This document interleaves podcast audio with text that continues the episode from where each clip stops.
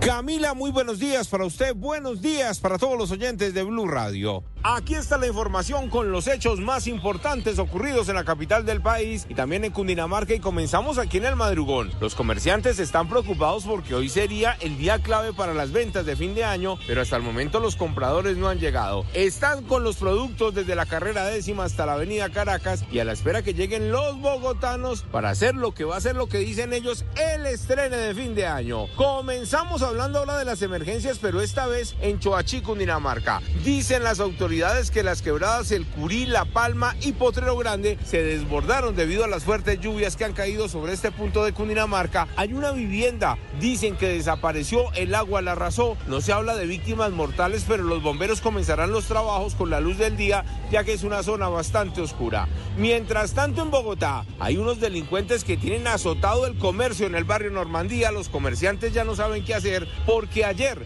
Dos de ellos en moto ingresaron a un conocido restaurante ubicado sobre la calle 73 con carrera 54, sin importar que el sitio estaba lleno de familias, que había niños, que además había una gran multitud, simplemente sacaron un arma de fuego y robaron a uno de los clientes. Huyeron y en el afán de la comunidad por retenerlos, le dispararon a un habitante del sector. Dicen que la policía está cerca, pero infortunadamente no han hecho nada y ahora la preocupación es porque siguen y siguen robando y van aumento a medida que avanzan los días y este fin de año. Por último, les cuento de las capturas esta vez en Cajica.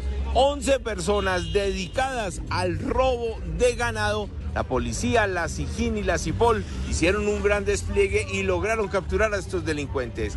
Jason Leonardo Obregoso es el secretario de Gobierno y Convivencia Ciudadana de la Alcaldía de Tenjo y él habló con Blue Radio acerca de este operativo. Es un trabajo que se desarrolló por meses, logrando la detención de una banda que se dedicaba a la vigilancia. Esto logró como resultado 11 capturas que ya se encuentran con medida de aseguramiento.